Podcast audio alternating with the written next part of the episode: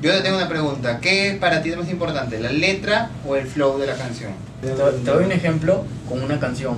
Cuando tú escuchas Pepas de Farruko, ¿qué te llama más la atención? ¿La letra o el flow? Ninguno, no me gusta. Te lo juro, mano, no me gusta. ¿Dónde estabas? Por lo menos. Eres idiota. ¿Ves que estabas?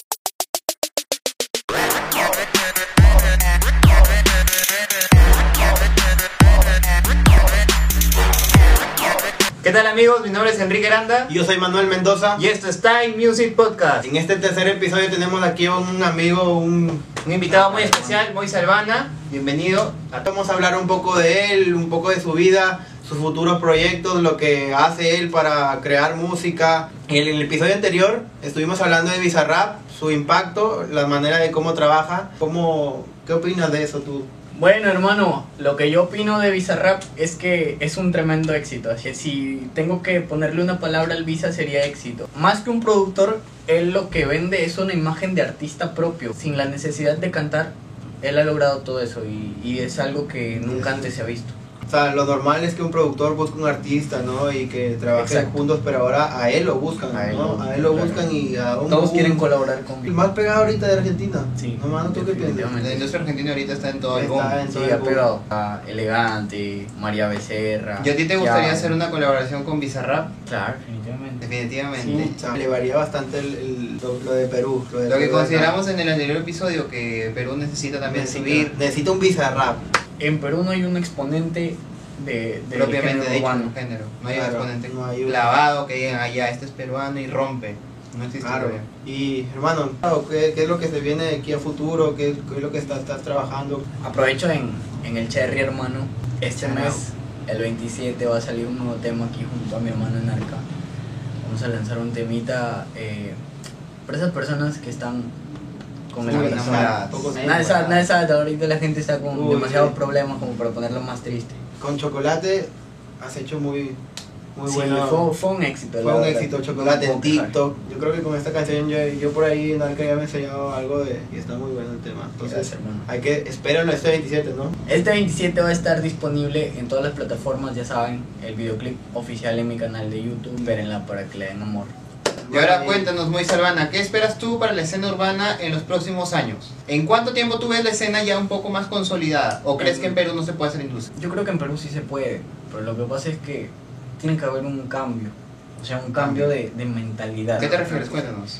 Yo creo que el mercado peruano está cerrado al género urbano. Es como te digo, es una cuestión de mentalidad. Ellos dicen que es un género que, que está mal visto ante la sociedad. Pero solo en Perú, creo. Y, ¿no? y creo que en, y solo está pasando aquí en Perú, porque Argentina, que tenía el fuerte de lo que era la cumbia, Sí, lo- La villera. incluso el trap, ahora están haciendo ya más reggaetón. Y ves cómo va evolucionando todo.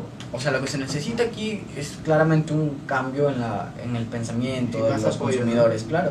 Y el apoyo, obvio, porque pues aquí solo, solamente apoyan a artistas que pues Que son de hacen... No, no solo eso, sino artistas que hacen géneros que les gustan.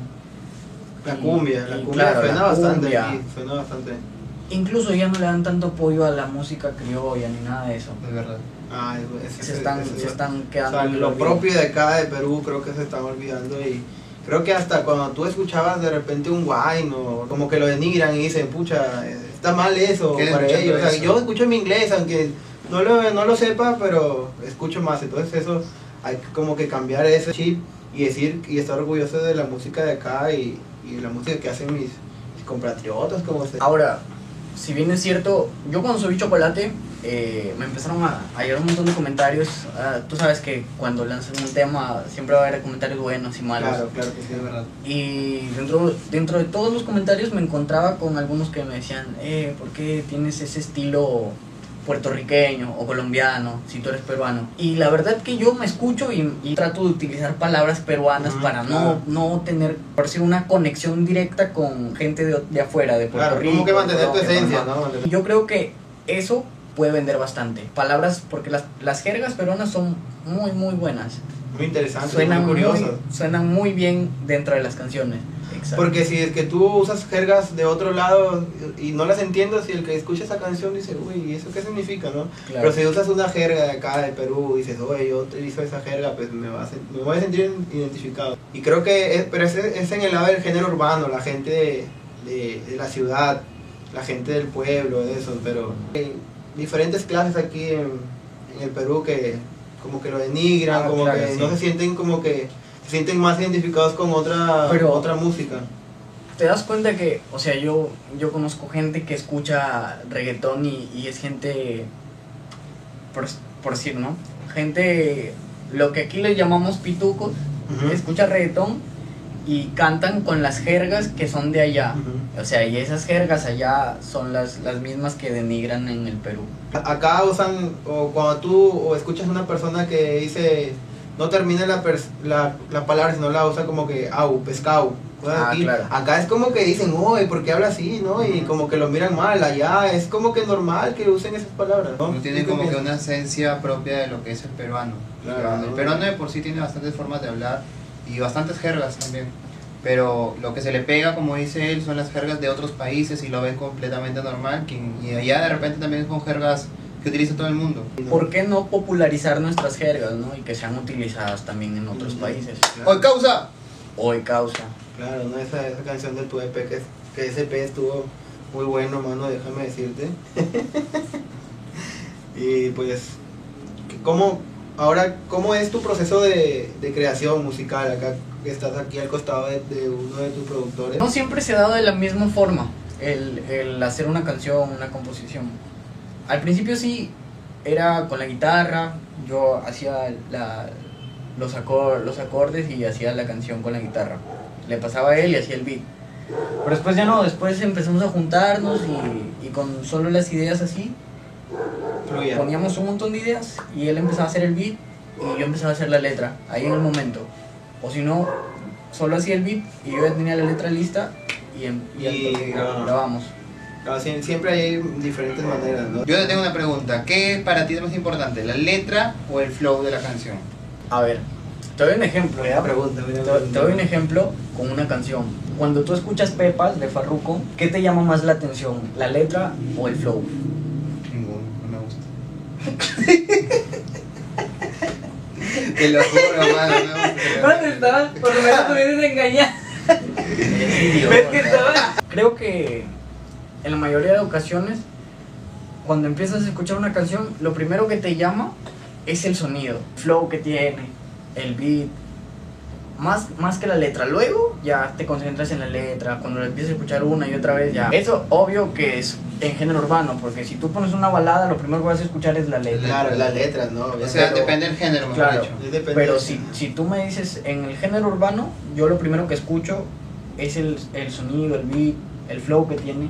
Ni siquiera me concentro en la letra, ¿no? Porque eh, les doy un ejemplo, en la canción Pepas de Farruko, yo al principio solo escuché el sonido y me pegué, totalmente me pegué. Y luego ya escuché la letra, pude escucharla y dije, ah, buena, buena, pero, pero lo primero que, que me llamó la atención así fue el sonido. Y si es un artista, ya sea nacional o internacional, a ver, uno de cada uno, nacional e internacional. Si fuera nacional, ¿con quién te gustaría colaborar? Y si fuera internacional, ¿con quién también? Con el faraón, sí, faraón. sí. ¿Te gustaría colaborar con No, Faraón? con Aliot.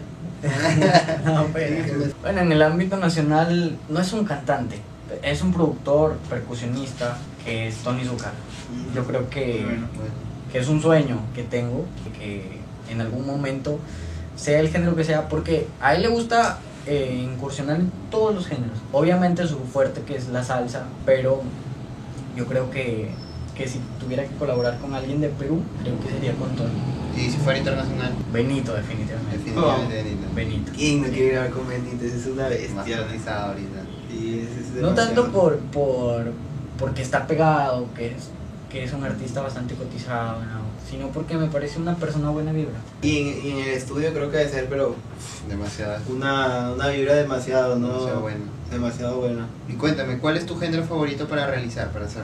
Bueno, eh, siempre mi género favorito ha sido el Latin Pop. Sí, es Vale, tipo. El Latin Pop, pero ahora me, que hago ur- más urbano, creo que está haciendo... Esto de... Eh, me siento cómodo, me siento en mi zona de confort. No es que esperar a que la gente le guste, sino que también que te guste. Algo que te llene. Claro. Que te llene, porque es como que a la gente le va a gustar. Tú vas a cantar esa canción, pero que no la, no la Que no la sientas, sienta. y eso es como que, no sé, algo, algo diferente. Bueno, hermano, ¿y cómo te ves de aquí a dos, cinco años? ¿Cómo, ¿Cuál es tu, tu visión? No, yo me veo súper arriba pegada. ¿Mm? Pero es como yo me veo. ¿Cómo es lo que ¿Y cómo es que quisiera la gente que te vea de aquí en dos, cinco años? Yo creo que mis amigos quieren verme pegado como yo me veo. Y los que no, pues no sé, quieren que fracase, pero creo que no se va a poder. Esa es, la- esa es una Creo parte no de la gente. ¿no? Pero hay gente que de repente no conoces que te apoya. Sí. Mejor dicho, tú quieres ser el representante peruano de la música urbana Yo a nivel ser- mundial. Sí. Perfecto. ¿Y en cuánto tiempo crees que lo logres? No sé cuánto tiempo me, me lleve, la verdad. No, No hay prisa. No tengo un. No, es que no. Uno no puede decir de aquí Claro, a, a un ¿qué va a año, dos años, tres años, año? no. Porque puede ser mañana y me agarre de sorpresa. Como el chocolate. con- Claro. Oh, chocolate, sí. No sé cuánto tiempo me lleve, gente, pero le voy a dar duro pues para, para ser el primer representante de Perú. El secreto es ser perseverante, creo que estar ahí y hacer las cosas bien, no por solamente hacerlas, ¿no? Tú compartiste hoy día algo de Nio García. Oh, ese ese Llegó acá a la ciudad. Llegó, llegó a Piura en un evento que hizo para Halloween o para un aniversario de esa. De esa gama. Y pucha, creo que la gente solamente se sabía en ese entonces salió este Te Boté. Y solamente se sabían que la parte de Bad Bunny, la parte de Osuna llegó y no. Nadie es como conocía. que nadie lo conocía. Y ahorita está pegadísimo con AM, con un montón de canciones Tiene de. presentaciones ya. Tiene presentaciones multitudinarias que, que, bueno, mira, eh, hay, hay que, hay que tomarlo como ese ejemplo. Yo creo que ese pata, bueno, no es que lo conozcamos en persona, ese pata le ha seguido, le ha seguido, le ha seguido buscando, lo ha logrado, ¿no? Yo, yo lo sigo en Instagram y, y veo su, todo Su cambio, y no solamente él, sino de su familia, ¿no? Porque creo que el fruto del trabajo es tener a tu familia bien, ¿no? Y yo que lo sigo en Instagram veo esos, esos frutos. Esos Una pregunta, Mois. Eh, el día que tú tengas, ¿qué cosa vas a poder decir lo logré?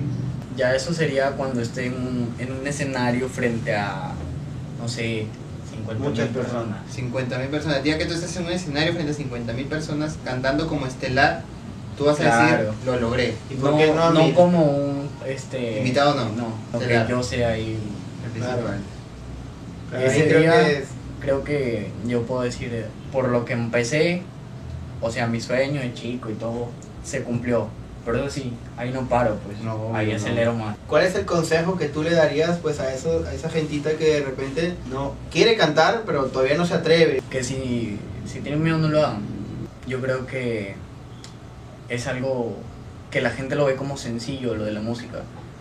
Que dice, ah, tú haces música.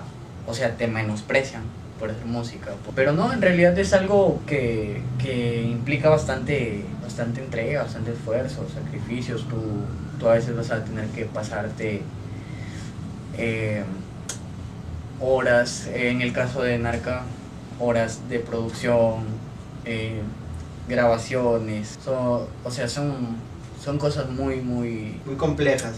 Sí, o sea, son cosas muy, muy complicadas y, y la gente piensa que es sencillo. Hay chicos que, que quieren entrar a la música pero dicen, no, eh, tengo miedo, tengo vergüenza o esto. Si hay temor, es mejor no ir ahí. Porque si no estás seguro de lo que quieres, no vas a lograr nada. Pero primero sacarte ese miedo. Exacto, Es decir, a, a con todo o nada. así es, hermano. Claro.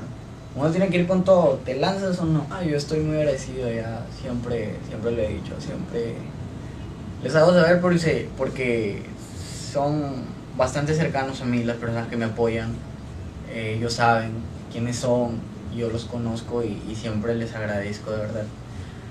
Porque cuando tú estás empezando es difícil encontrar apoyo. O sea, tú encuentras el apoyo en tus amigos más cercanos, eh, tus conocidos, tu familia. Incluso a veces ni siquiera tus amigos, ni siquiera tu familia. Y se valora esa, a esas personas que, que están ahí cuando tú todavía no, no estás pegado Claro. ni nada. Entonces, claro, entonces yo eso lo tomo como mo- motivación. O sea, no sé si soy si es por soy sus amigos y me dicen, no, sí, saca más música porque está buena. O porque en realidad les gusta. Pero igual, yo. te motiva a ti. Claro, mientras tenga ahí mis, mis 10 fans, voy a seguir subiendo mi música. Bueno, hermano, este, el 27 vas a sacar algún tema junto con mi brother aquí en Así es, Arca. hermano. Este, Suspiros. Rosas. Suspiro Ya está. Rosa se llama, así que quisieras que quisiera que nos des un adelanto o algo, ¿no? Para más o menos tener a la gentita ahí Claro, hermano. activa. Pásame la guitarra. ¿Tocas tú o toco yo? YouTube. Dale, hermano. Esta canción se llama Suspiro de Rosas, sale el 27 de agosto y aquí va un pedacito. Tengo que reconocer que no existe otra mujer que me erice la piel como lo hace tu girl. No me puedo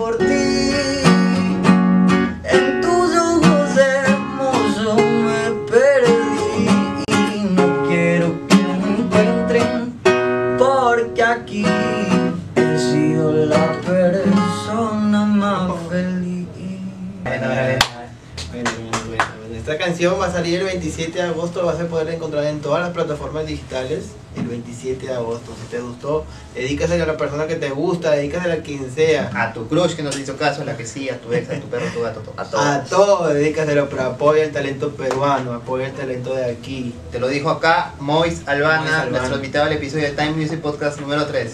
Ya saben, gente, no se olviden de darle like, de suscribirse, de estar siempre atentos, activen la campanita aquí abajo. Y compartir el video para que nos vean más. Claro. Exclusiva Mois Albana en Time Music Podcast. Muchas gracias por sintonizarnos. Chao, chao.